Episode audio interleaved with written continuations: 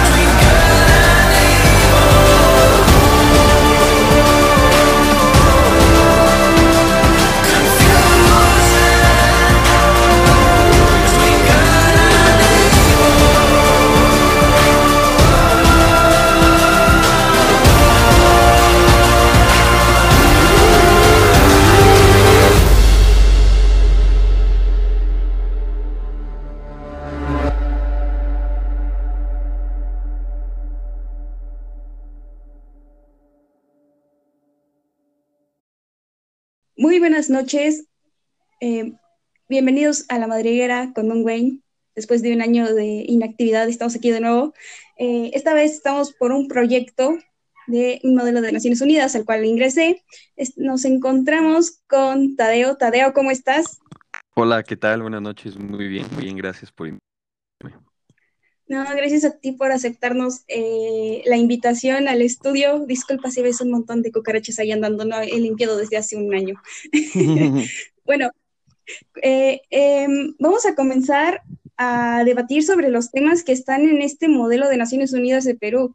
A mi parecer son temas que realmente eh, llaman mucho la atención a los observadores y, a- y van a ser como que en cierta parte un, un punto importante para el debate de cada uno de los delegados que se encuentran dentro de este modelo.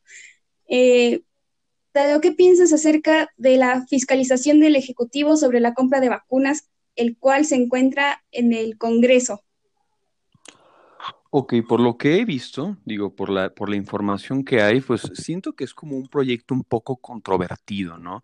Como que hay muchas partes, pues, sumamente contrapuestas a si pasa o no, como este, como este proyecto, propuesta de ley que tengo entendido.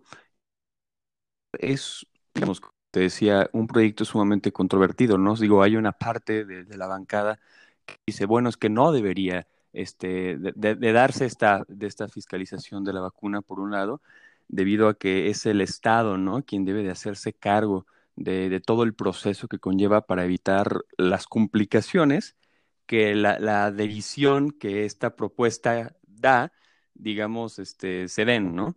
Entonces yo creo que sí es un proyecto muy controvertido, es un proyecto que, que no sé cuál, cuál sea, digamos, este, eh, lo que vaya a pasar, digo, veo eh, con la poca información que, he visto, pues las aguas son un poco turbias. No sé, ¿tú qué, qué opines al respecto?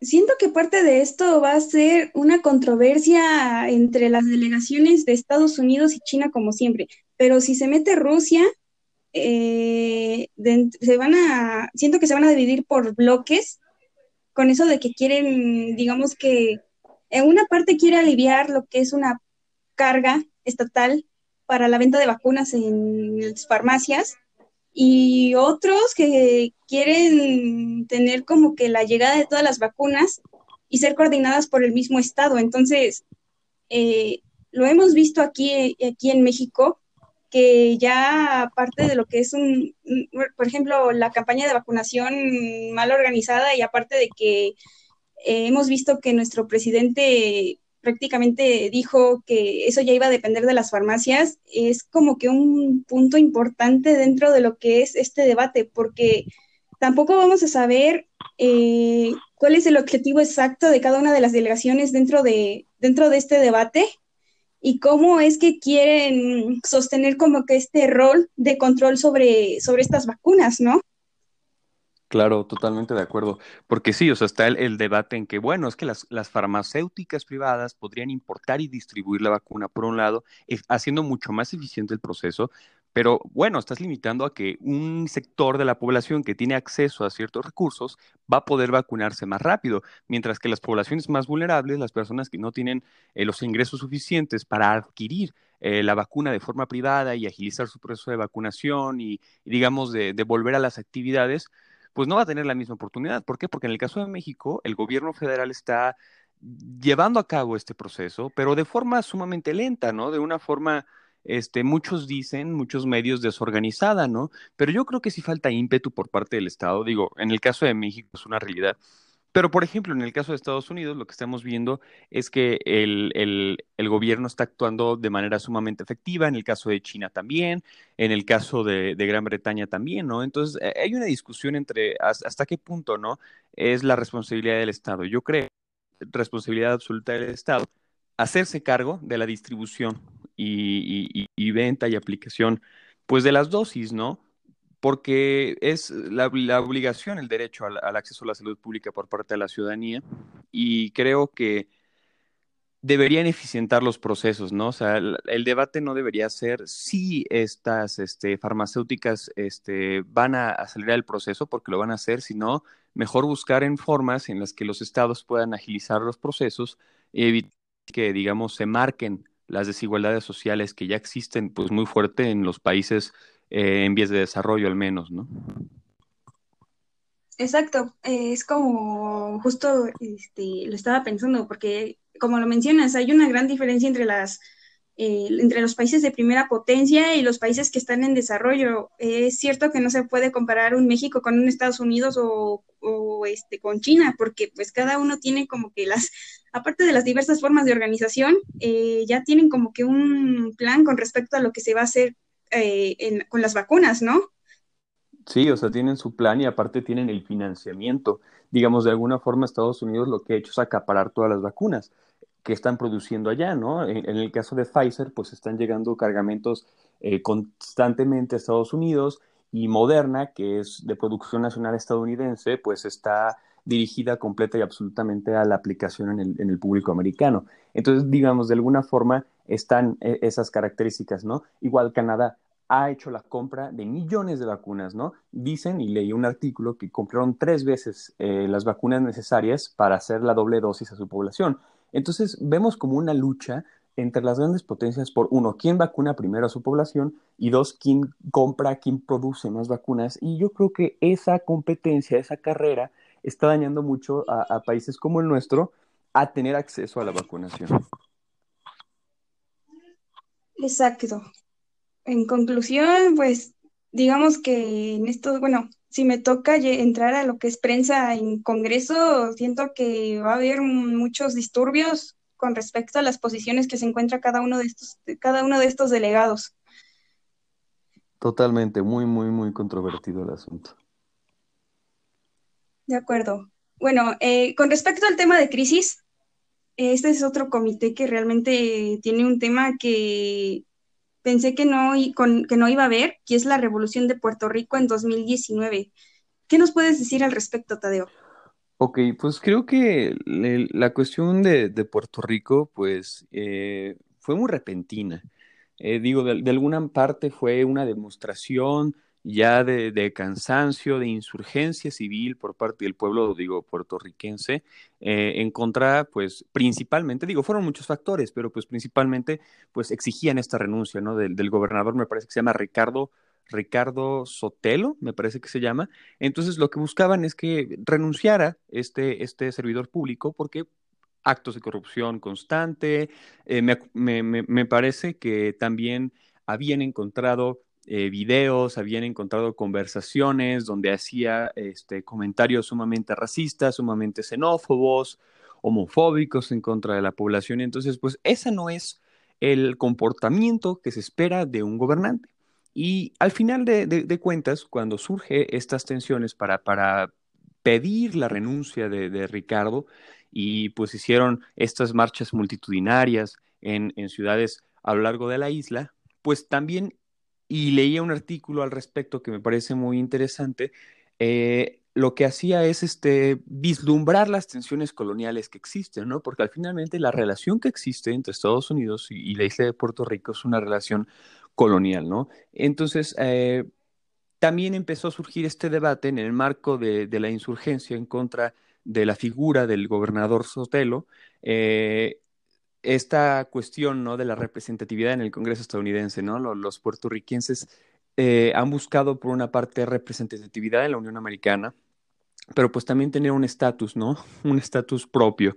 Y es lo que llamaban el, el, el puertorricanismo o el puertorriquensismo, este, digamos que eh, como una identidad cultural aparte de la norteamericana. Entonces, pues hay dos partidos políticos principalmente que se están confrontando, ¿no? Uno que está a favor de velar y de, y de presionar para su inserción en la Unión Americana, en tener una voz y un, voto, digamos, un movimiento para estatalizarse, y otros que dicen que la situación en la que están en referencia a Estados Unidos, pues es óptima, ¿no? Porque de alguna forma, pues tienen cierta, digamos, autonomía, ¿no?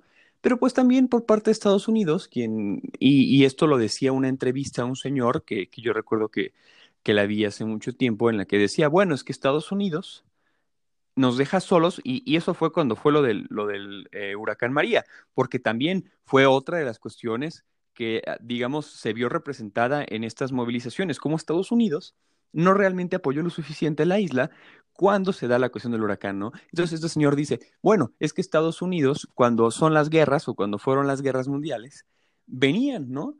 A llevarse a todos los jóvenes en aviones para ir a la guerra, ¿no? En Europa, en el Pacífico. Pero cuando nosotros necesitamos ayuda, pues son renuentes a dárnosla, ¿no? Entonces creo que son una serie de tensiones que, se dieron por todos lados, ¿no? La principal, pues la cuestión de la renuncia de, Ricardo, del gobernador, por los actos de corrupción, por eh, sus actitudes xenófobas y demás, las tensiones coloniales por el otro, y pues digamos que, que, estas tensiones coloniales pues se vieron traducidas y se vieron también este, sumamente reflejadas con la cuestión del huracán. Entonces creo que todas estas movilizaciones lo que realmente pues dieron a entender es pues es como un movimiento de identidad, un movimiento de lucha por su autonomía, un movimiento de lucha, por, por, por, tener en ese caso pues un gobierno que no fuera corrupto.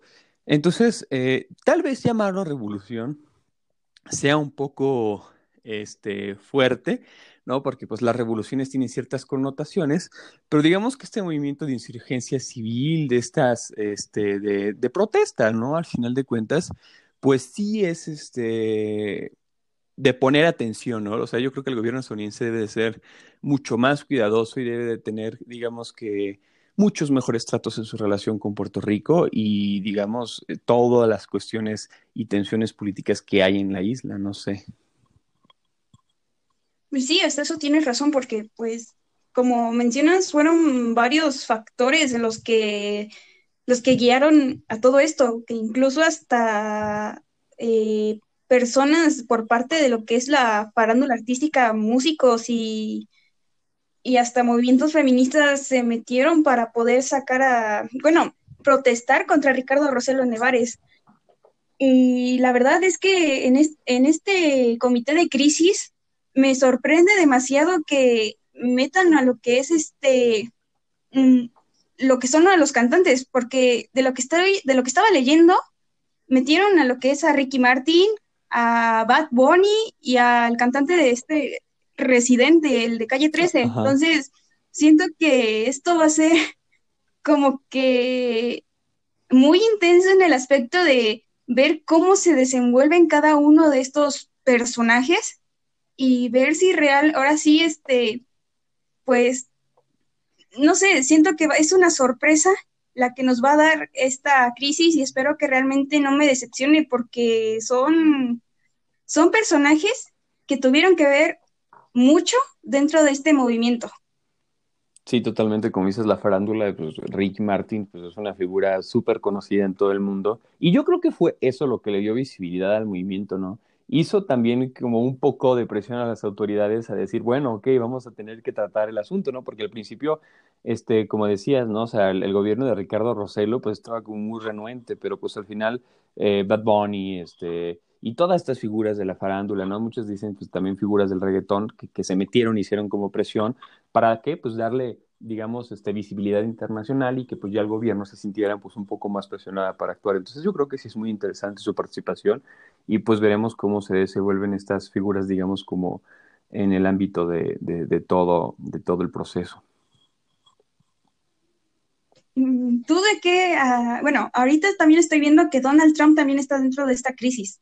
¿Tú cómo piensas que sería ah, el desenvolvimiento de este delegado como Donald Trump? ¿Cómo te lo imaginarías?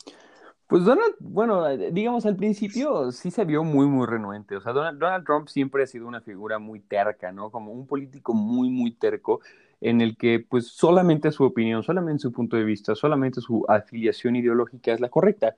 Entonces, eh, como mismo presidente tuvo muchas tensiones con muchos gobernadores de otros estados. Entonces yo creo que un delegado como Donald Trump sí tendría que ser un, delegado sumamente, digámoslo, rudo para enfrentar a todas las, este, a todas, este, pues todas las figuras, ¿no? Que, que, estén en el comité y digámoslo así, bueno, cuando fue al 2017 a Puerto Rico, pues hubo mucha crítica en su contra porque justamente se notaba en su actuar, en cómo trataba a las personas, pues indiferencia, ¿no? Entonces, al final de cuentas, este delegado tendría que ser alguien que mostrara esa indiferencia por la situación puertorriquense y demostrar, ¿no? Eh, pues este, esta fuerza, ¿no? Porque también es un, es un personaje que demuestra que, que, pues mucha, mucha fuerza, mucha seguridad en sí mismo, pues para eh, alcanzar sus objetivos. Entonces yo creo que sí tendría que ese delegado pues ser muy, muy, muy constante y muy, digamos, eh, fijo con su discurso, digamos, al respecto de la situación de Puerto Rico, ¿no? Que fue muy de, pues es que están haciendo un escándalo, están haciendo las cosas más grandes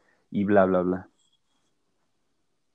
Sí, tienes razón. Ahora sí como la canción de Ricky Martin, esto va a ser la bomba porque sinceramente es de esas situaciones que, bueno, Crisis realmente es uno de, las, de los comités que siempre me han dejado impactada porque como han mencionado, nunca se sabe cuál es el tema, bueno, cómo es la situación y es como que una cajita de sorpresas. Entonces, Crisis, espero mucho de Crisis y realmente espero no me decepcionen. Sí, ojalá, porque justamente es eso, ¿no? El, delegado tiene que ser muy, muy hábil para manejar la situación. Y como van actualizando, ¿no? Esta crisis con nuevas este, situaciones que van pasando, pues a veces te cae todo, ¿no? Vas como en un camino y llega otra crisis y tienes que eh, enfocarte totalmente tu atención en otra cosa. Entonces, sí, los, los, comités de crisis son muy interesantes y pues los delegados tienen que ser muy, muy atentos, ponerse como todas las pilas para atender a, a todas las cosas que van pasando. Exacto. Bueno, pasando a otro comité, el DISEC. El DISEC tiene el tema de ciberseguridad y guerra en el siglo XXI. Sinceramente, este tema me llamó mucho más la atención. O sea, todos, todos son muy buenos, pero este me llamó mucho más la atención porque imagínate, ya siglo XXI con la tecnología que tenemos, que se supone que debe de darnos como que esas facilidades con respecto a nuestra vida cotidiana y una calidad de vida mejor, ahora es un, es la, tecnología es como un arma de doble filo. O sea, no sabemos exactamente cómo ya eh, nuestros datos incluso pueden ser eh, víctimas de algún este, movimiento o, no sé, es como cuando sientes ese miedo de que ya te están vigilando día a día. ¿Tú, tú qué piensas, Tadeo? No, totalmente, estoy totalmente de acuerdo contigo. Creo que eh, la tecnología y en el siglo XXI y pues cómo se van desarrollando las cosas, pues es de un ritmo pues, sumamente rápido, ¿no? O sea, yo recuerdo que cuando estábamos mucho más chicos y en comparación con ahora, pues es un mundo completamente de diferencia y creo que las formas de hacer política y creo que las formas de hacer conflicto también se van cambiando, ¿no? Entonces es un proceso completo de evolución tecnológica, de, de evolución social, de evolución política y de la aplicación de esas políticas, ¿no? Entonces, este, cuando, cuando hablamos de cuestiones de ciberseguridad, pues las elecciones del 2016, ¿no? O sea, en las elecciones del 2016 en Estados Unidos no mostraron claramente, o sea, mostraron claramente, perdón, que había una cierta intervención por parte este, de, hackers rusos, ¿no? En, estas urnas de votación electrónica que habían en varios estados, me parece que en Washington sobre todo, en favor de, de Donald Trump, ¿no? Y, y, en contra de la candidata demócrata, que en ese entonces era Hillary Clinton. Entonces, pues vemos que pues ya es una intervención, ¿no? A los asuntos internos del país, a quién va a estar en la Casa Blanca en ese caso, y pues hubo manipulación por parte de otro Estado, ¿no? Y hubo tensión en las relaciones. No obstante, bueno, no fueron conclusivas las investigaciones y no podían hacer, digámoslo así, una acusación eh, tan fuerte, ¿no? Porque pues eso hubiera derivado en otras tensiones, en otra dinámica de confrontación entre los dos países, ¿no? Pero yo creo que es una alarma, ¿no? Es como una, una luz roja que dice, eh, ten cuidado porque esto se puede replicar y es lo que comentaban en, en, en las elecciones, este, de, de, de, este año, bueno, del año pasado, ¿no? Este, Donald Trump y su este, eh, abogado, Judy Giuliani, eh, estaban atacando esta compañía de, de, votación electrónica diciendo justamente eso, ¿no? Es que el, el, voting system está mal, ¿no? Eh, es, ha sido alterado externamente para apoyar a Biden y Biden no es el presidente porque es un acto de corrupción y demás. Entonces, al final se dieron cuenta que no, que no es lo que pasó. ¿No? Y al final ahora ya esta compañía está demandando a Donald Trump, a, a Yuri Giuliani por millones y millones de dólares en difamación, ¿no? En, en el daño de su imagen. Pero pues es usar el discurso político de, de algo que pasó, ¿no? De, ya existe un antecedente, ¿no? De, de digamos, de hackear, de intervenir eh, electrónicamente, ¿no? A través de la red en estas casillas de votación para cambiar los resultados de una elección tan importante como la, como la es la estadounidense, ¿no? Y yo creo que no solamente nos podemos limitar a la cuestión electoral, ¿no?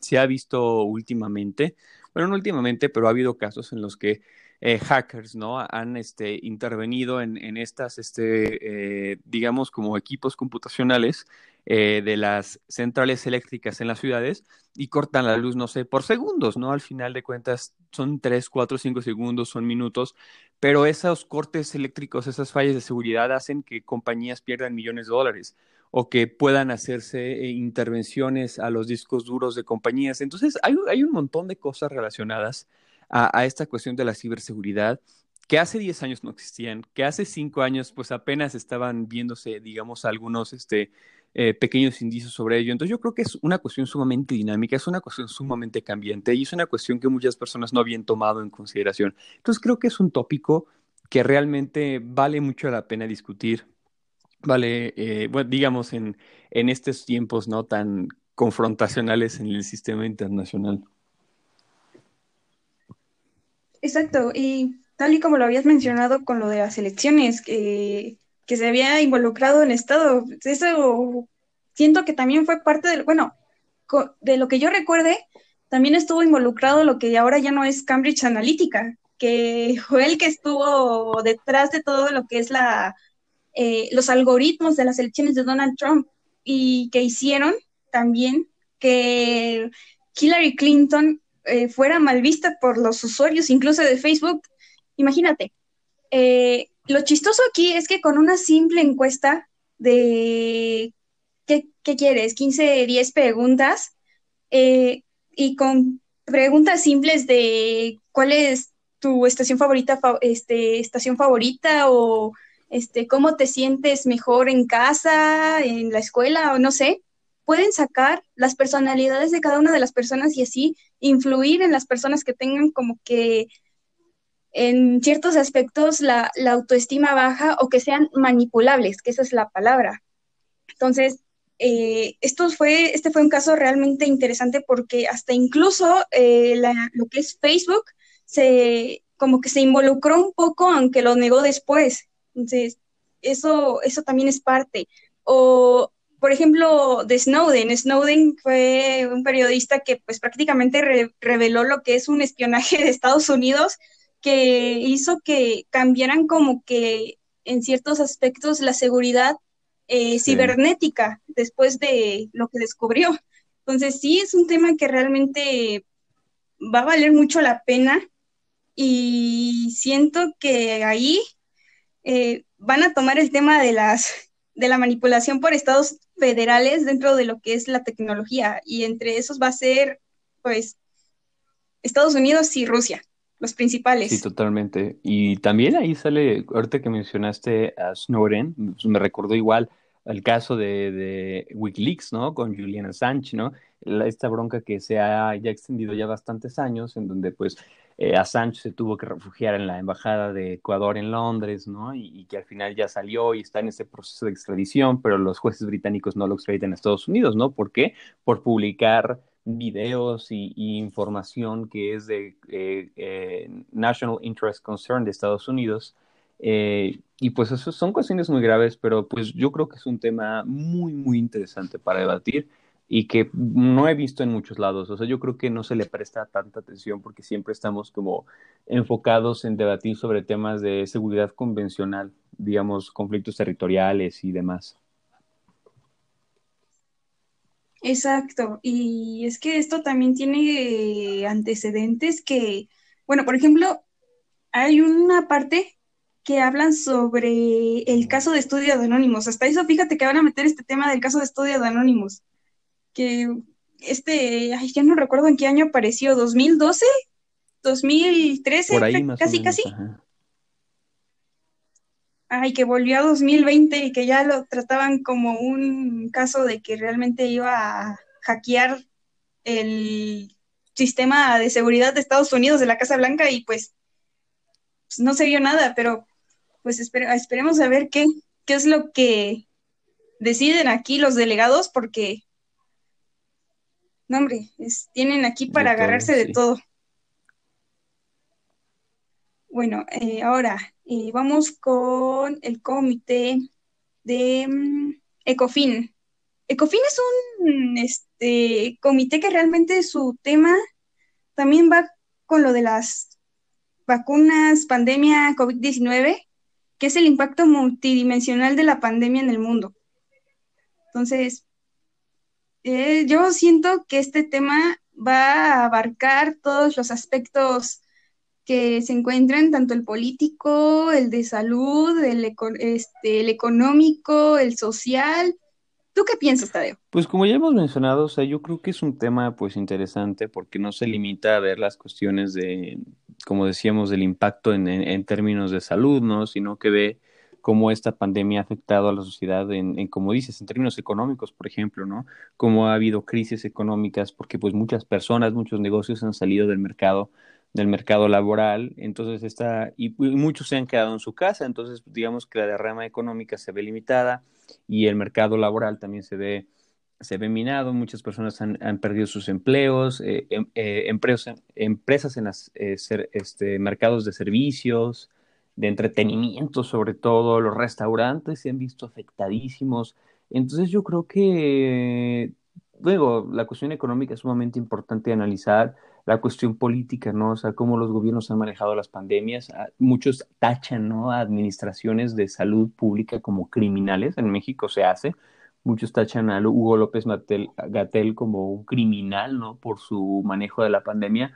Digo, cuando realmente me parece un poco exado. Digo, sí se puede hacer mejor, pero al final del día, al final del día también recae en nuestra responsabilidad, ¿no? Entonces, hay sectores, no tengo que decir que ya todos lo conocen, perfectamente pues todo lo que involucra ¿no? la pandemia, digamos, en todos sus aspectos políticos, sociales, económicos, eh, incluso hasta el tema de la salud mental, ¿no? Empezó a relucir. Entonces yo creo que hay un montón de cosas que se pueden discutir, digamos, una variedad infinita de temas y esperemos que la discusión vaya, digamos, tocando eh, ciertas cuestiones, ¿no?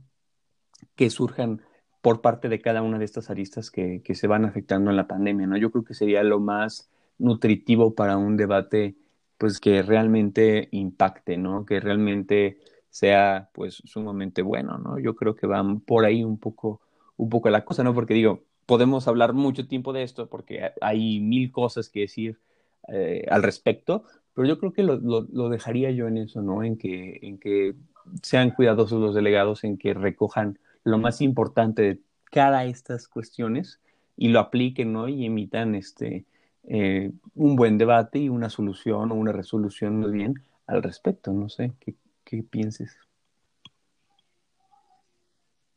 No, es que sí me parece, todo lo que tú dijiste estoy totalmente de acuerdo también dentro de lo que es este tema se pueden tomar mucho lo que son los objetivos de desarrollo sostenible, porque esos también han, pues prácticamente ya se atrasaron por lo del COVID-19.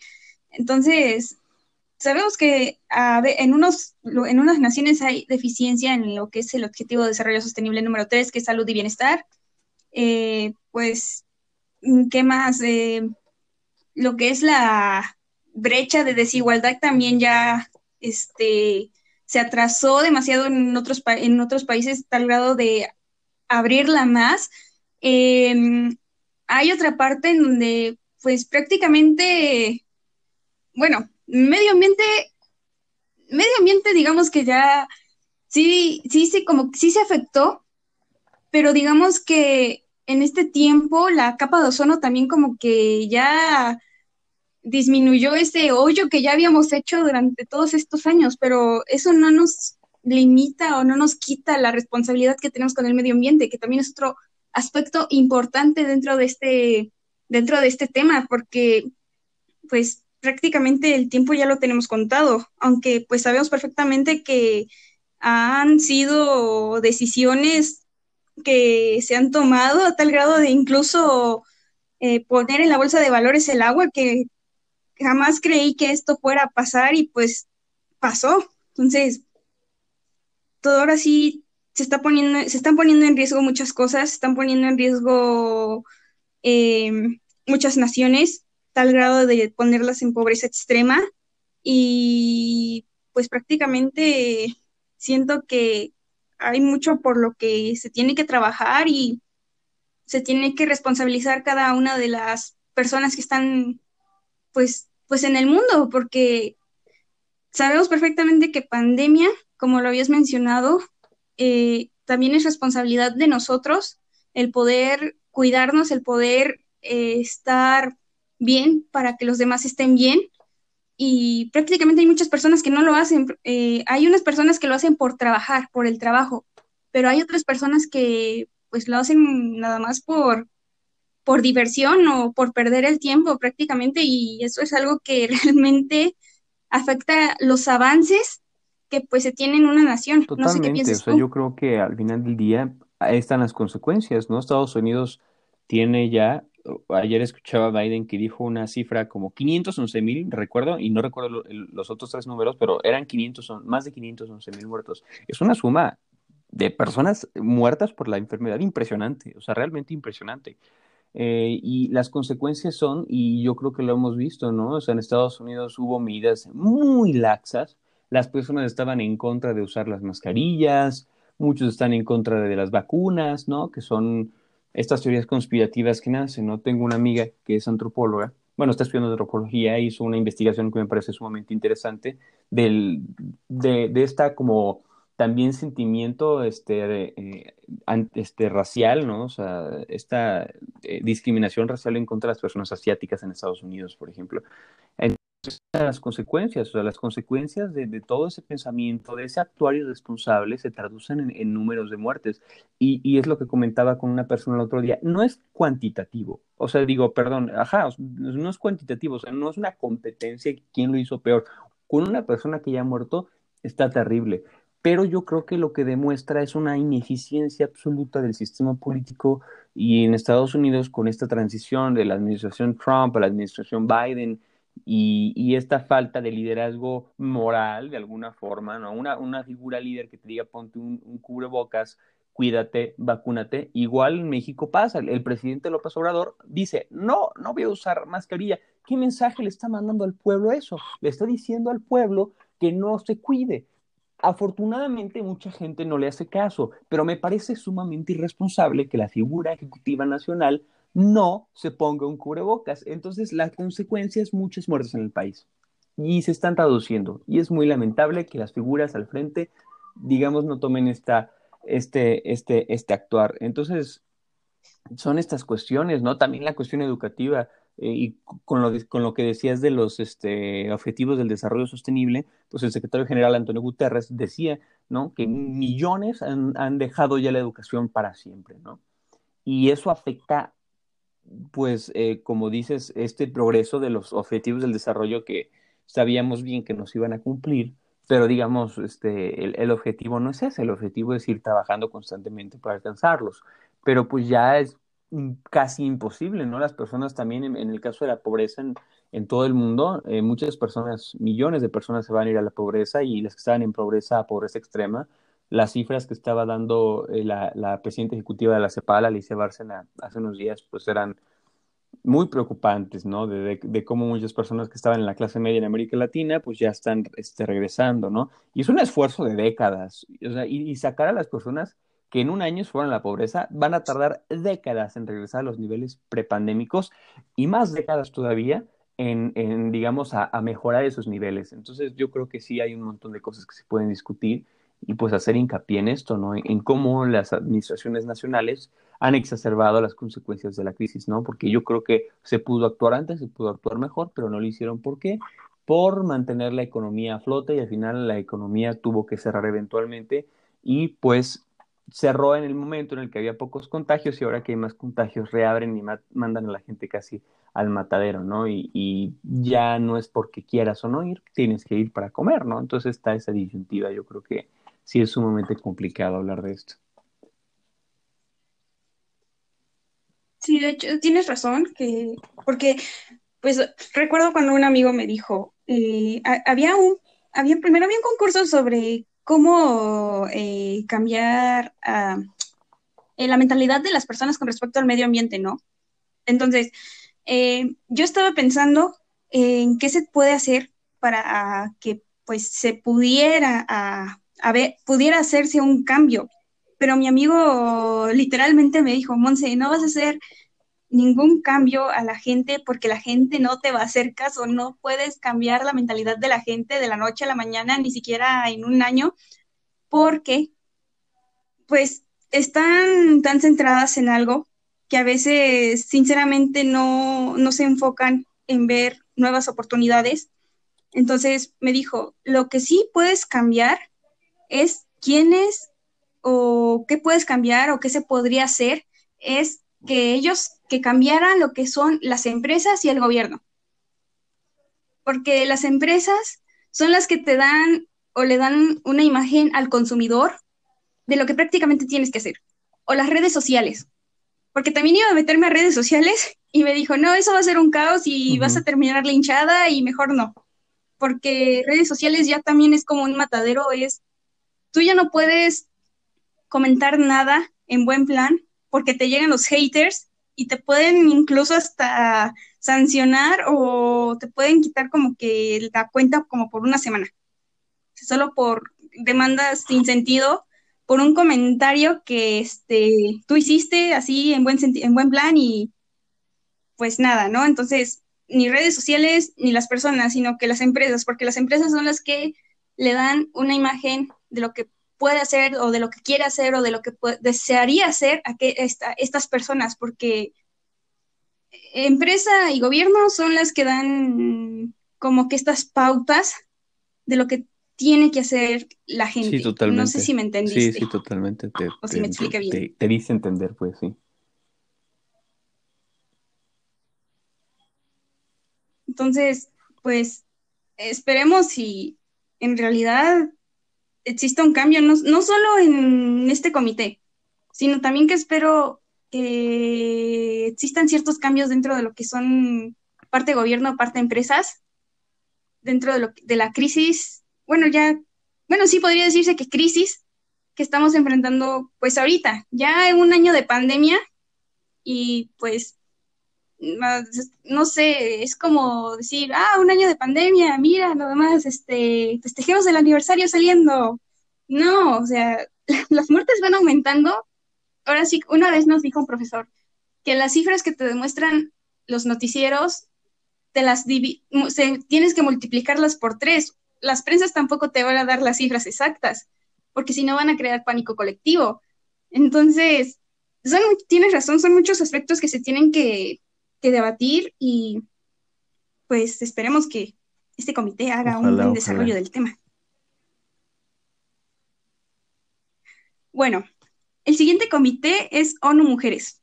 ONU Mujeres nos tiene el tema de vulneración de los derechos humanos en las mujeres de Medio, Medio Oriente. ¿Qué piensas es un tema sumamente complicado porque yo creo que involucra una, un debate ¿no? que, que, existe desde hace mucho tiempo, que es un debate del universalismo, se llama, contra el relativismo cultural. ¿no?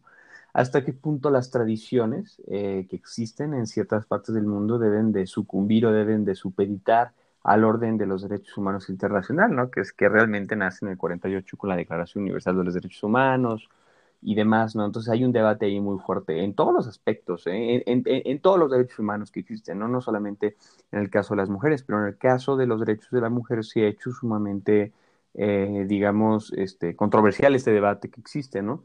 Y yo hablando con amigas mías que son expertas en el tema, porque e, ellas son las que, las que, las que me han informado de las visiones correctas y demás, pues subraya en el caso de Francia en Europa, ¿no? O sea, las, las mujeres que migran desde Medio Oriente a Europa, eh, por cuestiones de, de, bueno, si van en el caso de refugiados o van en el caso de inmigrantes como el norte de África, pues cuando llegan a Francia, por ejemplo, y ahorita hay un debate muy fuerte en Francia, eh, que está sobre todo, eh, digamos, llevado a cabo en el Congreso por los legisladores del Frente Nacional Francés, ¿no? Por Marine Le Pen, de ultraderecha, todos ellos, ¿no? Que quieren que ninguna mujer en Francia use el yihad. Entonces, por una parte, muchas mujeres dicen, y muchos hombres también, dicen, claro, es lo correcto, están en Francia, están en Europa, vamos a liberarlas de la opresión que existe, ¿no? Y por un lado, otras mujeres, tanto francesas como musulmanas, este, refugiados, inmigrantes, dicen, no, no, porque para mí, esto que tú y muchas mujeres musulmanas también lo hacen, ¿no? O sea, no, no es un tema de, de, de, una visión homogeneizante, por un lado, y por el otro, ¿no? Sino que hay muchas diversas maneras de pensar y de opinar al respecto. Entonces, muchas mujeres en Francia están diciendo, no, no, porque es una manera que yo conecto con Dios, ¿no? Con Alá. Entonces, para mí es una expresión religiosa de amor y yo la quiero mantener. Y si una ley me va a obligar a, quitármelo, pues es un atentado en contra de mis derechos humanos, ¿no? Derechos humanos que tú supuestamente buscas defender. Entonces hay un debate ahí muy fuerte, ¿no? Y es un debate que surge. Y una vez una maestra mía de antropología, eh, feminista también, nos comentaba, ¿no? Al respecto, justamente de este debate en Europa, sobre todo, ¿no? Porque ya el Medio Oriente es completamente diferente, ¿no? Nos decía que, que justamente con el profeta, este, Mohamed, eh, él dice, ¿no? Para que no abusen sexualmente de las mujeres de, mi comunidad musulmana que, van haciendo, eh, voy a hacer un trato con comunidades aledañas y con grupos así para que mis mujeres usen el yihad, ¿no?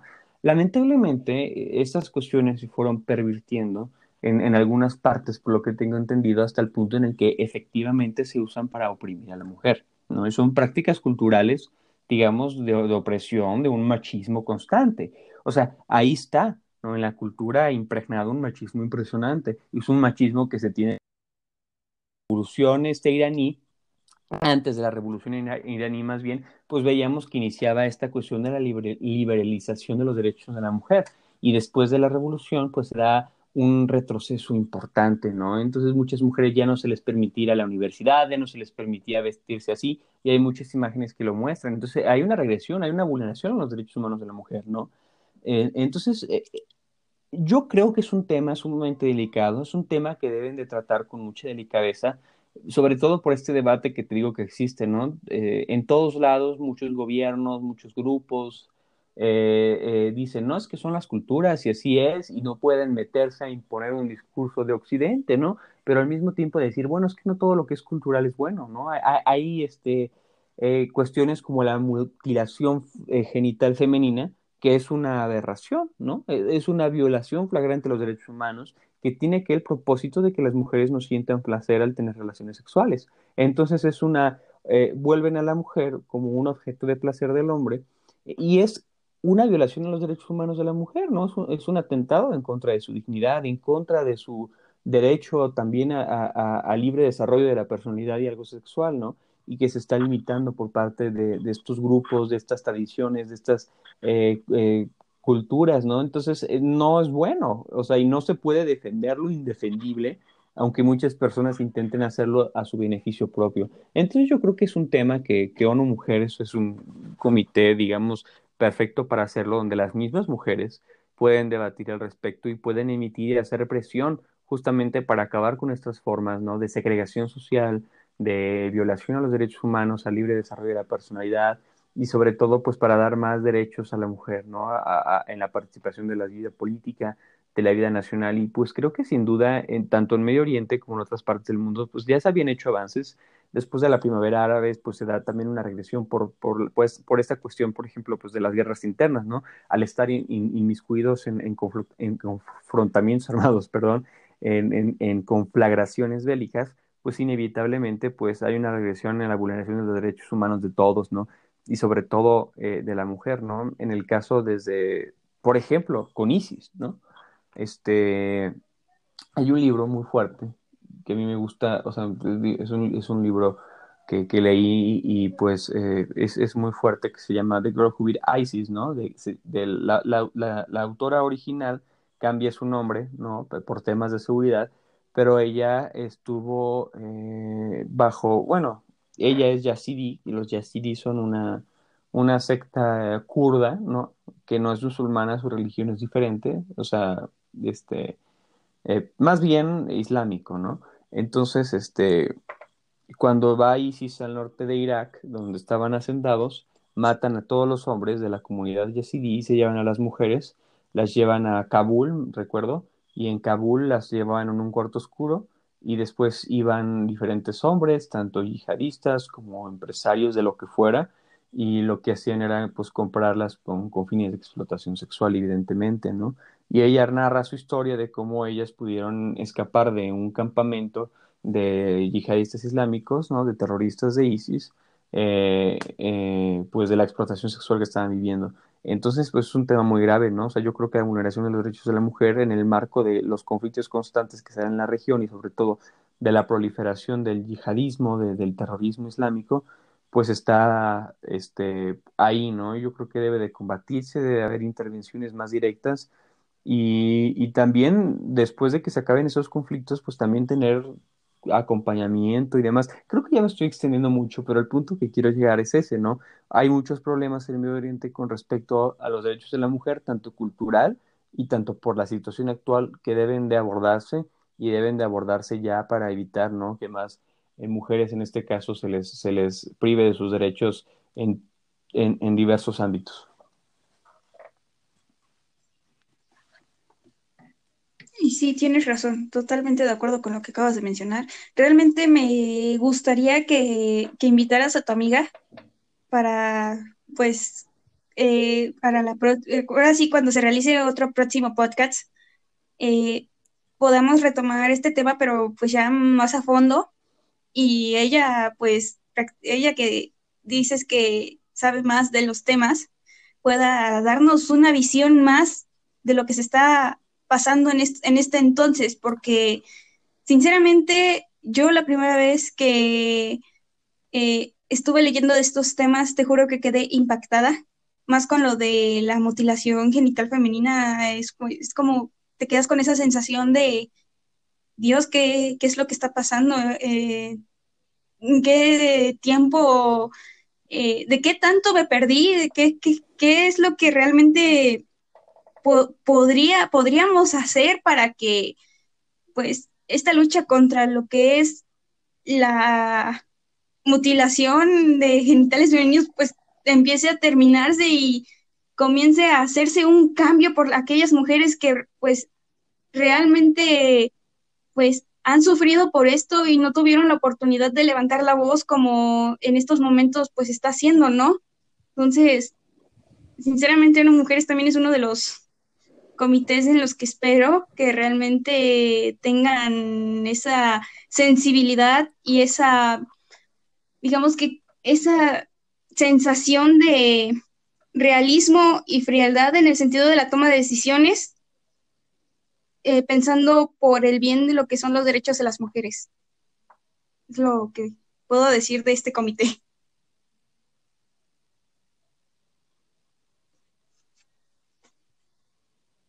Bueno, para el siguiente eh, comité, que es el de prensa al que pertenezco, vamos a hablar sobre libertad de expresión. Adeo. Uy, el tema ¿Qué de piensas al respecto?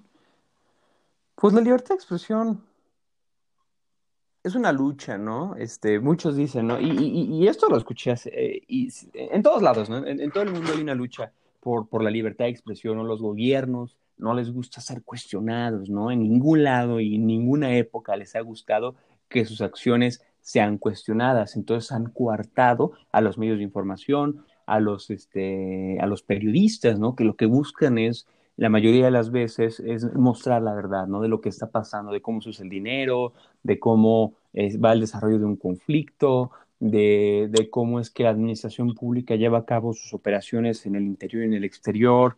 Entonces, eh, muchas veces, eh, lamentablemente, cuando se dan esas investigaciones, pues hay violaciones graves de derechos humanos en contra de los periodistas. Y México es un caso excepcional de violación del derecho de la libertad de expresión. ¿no? Se han asesinado per cápita, me parece que es uno de los, de los países, si no el de los primeros 10 que, que, que más asesinan periodistas per cápita en el mundo, ¿no? ¿Por qué? Por evitar, ¿no? Que, que la verdad salga a la luz, ¿no? Que, que se demuestren eh, los casos de corrupción flagrante en el país, de redes de tráfico de drogas, ¿no? Y cómo esto se relaciona con el gobierno. Ahí está el caso de Lidia Cacho. Lidia Cacho escribe Los demonios del Edén, demostrando a través de una, investiga de una investigación periodística que a mi parecer es magnífica, una red de lavado de dinero y de explotación sexual infantil transnacional llevado a cabo por un grupo de empresarios y políticos mexicanos en Cancún, ¿no? Y por esto, por la publicación del libro, por llevar a cabo las investigaciones, es abducida, ¿no? Por hombres enviados por el gobernador de Puebla en ese entonces, Mario Marín, es torturada, se la llevan algunos días y después la meten a la cárcel, ¿no? Entonces, este, por un tiempo y después sale, evidentemente, pero pues sus derechos humanos fueron vulnerados y el gobierno no hizo nada al respecto, ¿no? O sea, es usar cínicamente la fuerza pública, la autoridad del gobierno, para callar, ¿no? A las personas que están intentando, pues, darle a, saber a la población que, su gobierno es corrupto, que su gobierno está haciendo mal uso de los recursos. Entonces, pues sí me parece una situación sumamente, sumamente grave y yo creo que eh, regímenes totalitarios se están dando eh, en, muchos lados, ¿no? Autocráticos también, para no llamar totalitarios, en los que pues está cortando la libertad de expresión, ¿no? El caso de, de ahorita de, de Myanmar en Birmania, Birmania, que pues el, ejército dio un golpe de Estado, se arrestaron a los líderes civiles políticos, ¿no? Como la, como la presidente de, del Estado, ¿no? Que, que, ella también este, es cuestionable, ¿no? Por, por la cuestión de los Rohingya, ¿no? Pero al final de cuentas, pues están ahorita reprimiendo mucho, cortaron el Internet para evitar tener contacto con el exterior y mostrar las violaciones de derechos humanos por parte del ejército de Birmania. Entonces, este, digamos, es una cuestión grave en todo el mundo se está se está proliferando cada vez más porque hay una regresión de la democracia, se está regresando esos regímenes de un solo hombre o regímenes militares, ¿no? Que cuartan la violación de los derechos humanos. Y bueno, están otros casos, ¿no? Entonces yo creo que ahí está la cuestión, ¿no? En siempre ser, en no callar y luchar, ¿no? Para que los estados ya no, ya no vulneren los, los, los derechos humanos de los periodistas. Y pues no solamente necesitan asesinar o coartar o amenazar, ¿no? Hay, hay acciones simbólicas que van en contra de la libertad de expresión. Y ahí está el caso del presidente de México. En las mañaneras lo único que hace es atacar a la prensa que no está publicando al favor de él, ¿no? No le gusta ser cuestionado.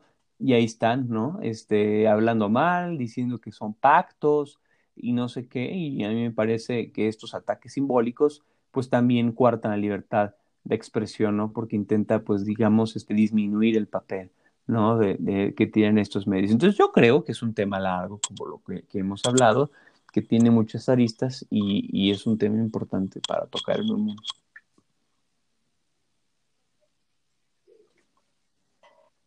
Y sí, tienes razón, porque hay otro aspecto que también ya usan las prensas, que son las redes sociales, porque prácticamente en redes sociales ya no, el gobierno, no sé, pero es como que el gobierno no tiene como que ese poder de censurar, por decirlo así, cuando estás dentro de redes sociales. El, único que tiene como que la, la, noción de censurar cualquier información, pues es el creador de Facebook o, o Twitter, porque pues ahí redes sociales es como que una fuente abierta de información, pero de a veces puede ser de información buena y a veces puede ser de información falsa, porque esto también lo hemos visto, de que prácticamente en esta era de la tecnología en donde se tiene más información, eh, a veces es mal utilizada, mal interpretada y realmente eso hace que también se genere como que ciertas confusiones en pues a quienes les llegan, a los lectores de esta información. Prácticamente este, estamos llegando, si no mal recuerdo, a esta parte de una, una escena de Sí, sí, sí. Un Mundo Feliz de Aldous Huxley que tenían más información, pero esa información no la, no, no era bien utilizada o, ¿cómo se puede decir?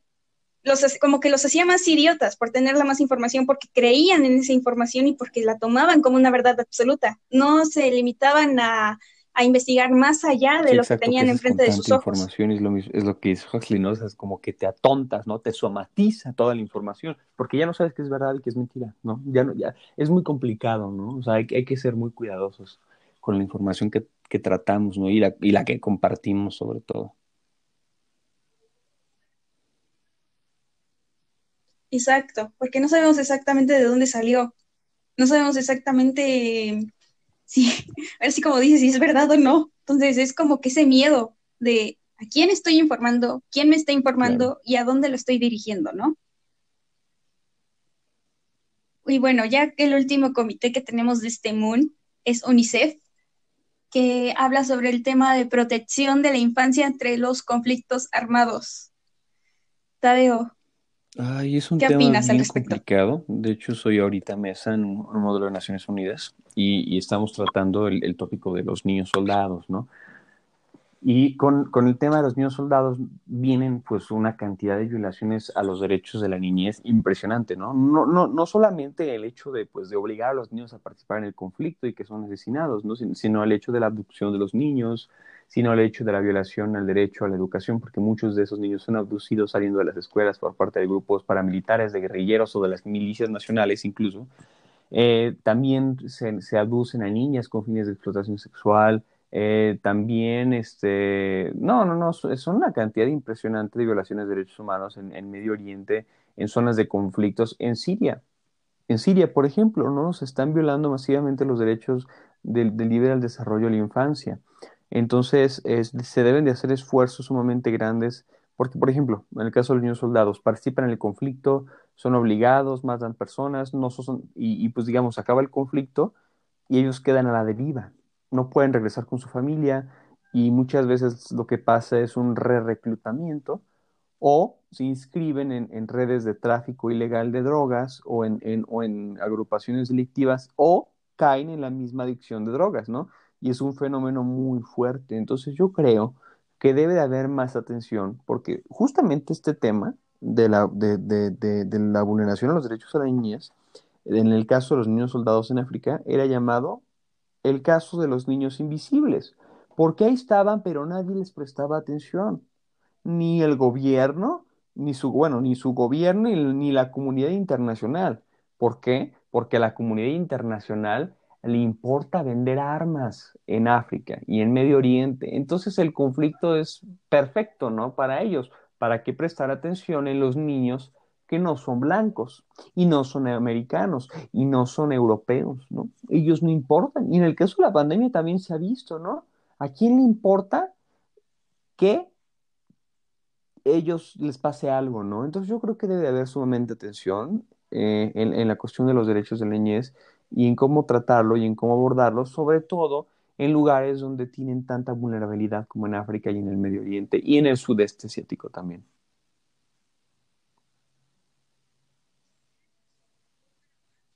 Sí, tienes razón. Bueno, aquí uh -huh. en este modelo se supone que, esta, que este comité se va a dividir por bloques.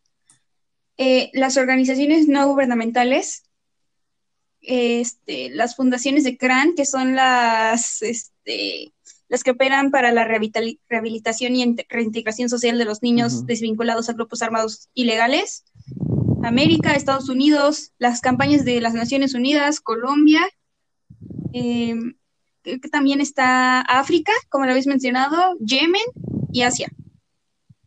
Entonces, eh, siento que esto va a abarcar más en general que a un punto específico. Entonces, siento que mmm, debe, este, pues generalizar esto va a ser no, siento que va a ser muy complicado porque en parte no se van a tomar muchos aspectos como los que, los que habías mencionado.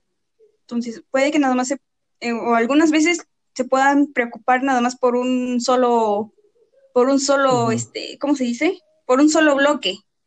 Entonces, es que siento que, aparte de que hay conflictos en todo el mundo y que el mejor mercado es el de las armas para la guerra, el mejor mercado es el de las armas, pues es que también se tiene que tomar en cuenta mucho lo que son las asistencias refugiados. humanitarias, eh, la, los refugiados, ajá, ahí no sé si entra, entraría parte de lo que es ACNUR, o pues, no sé, eh, las partes, por ejemplo, de Siria que tienen ciertas eliminaciones de paquetes médicos, eh, o están las restricciones de evacuaciones médicas, o incluso que asesinan al personal médico por lo mismo de que no quieren salvar la vida de muchos civiles. Entonces, eh, siento que pues este tema va a tener ciertas, ¿cómo se puede decir?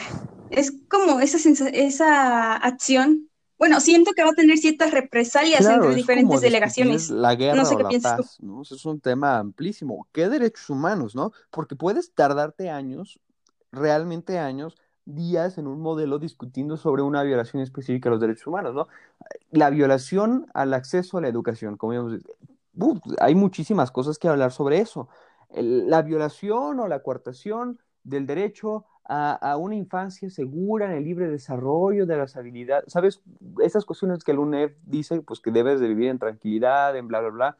Hay muchísimas cosas, ¿no? Que se pueden abordar sobre los derechos de la niñez en, en, en, muchas partes específicas del mundo. Puedes hablar en el Congo, puedes hablar en Estados Unidos, puedes hablar en México, ¿no? no aquí en, en, Tlaxcala es uno de los lugares, me o sea, de, de, de, de, abducción de niños para explotación sexual infantil internacional en el mundo, en el mundo.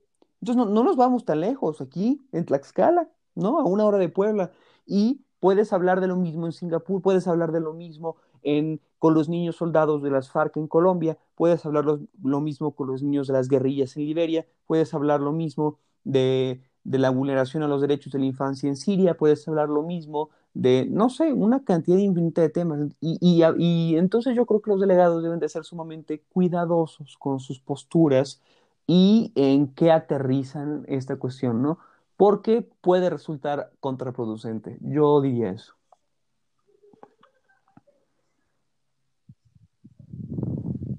Está bien. No, pues sí, es que.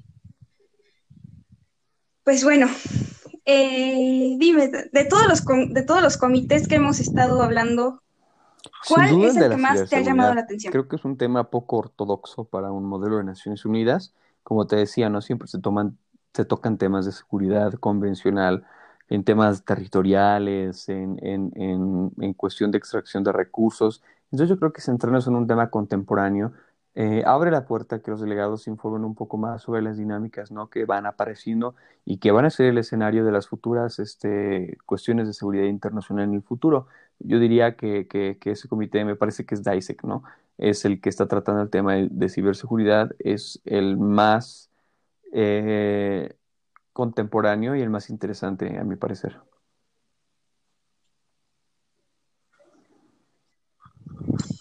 Igual es el mío. De hecho, esperemos que la mesa directiva me meta a ISEC porque realmente solicité meterme a ese y, y meterme a lo que es ECOFIN, saber qué sucede. Pero bueno, muchas gracias por este tiempo compartido en este podcast de apertura edición especial UPN Moon Summer Edition 2021. Realmente me agradó mucho estar eh, compartiendo todos estos puntos de vista contigo. Esperemos que se puedan aterrizar cada uno de estos temas en otros podcasts, si es que así lo deseas. igual invitando a otras personas a que se unan, incluso a tu amiga en el caso del tema de ONU Mujeres. Realmente me interesaría tenerla aquí como invitada, explicándonos. Entonces, realmente agradezco mucho que hayas estado aquí, Tadeo. Es sumamente interesante la plática.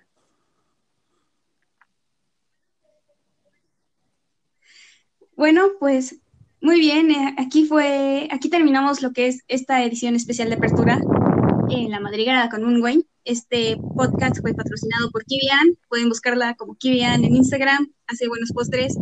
Y bueno, nos despedimos. Esto fue todo, hasta luego.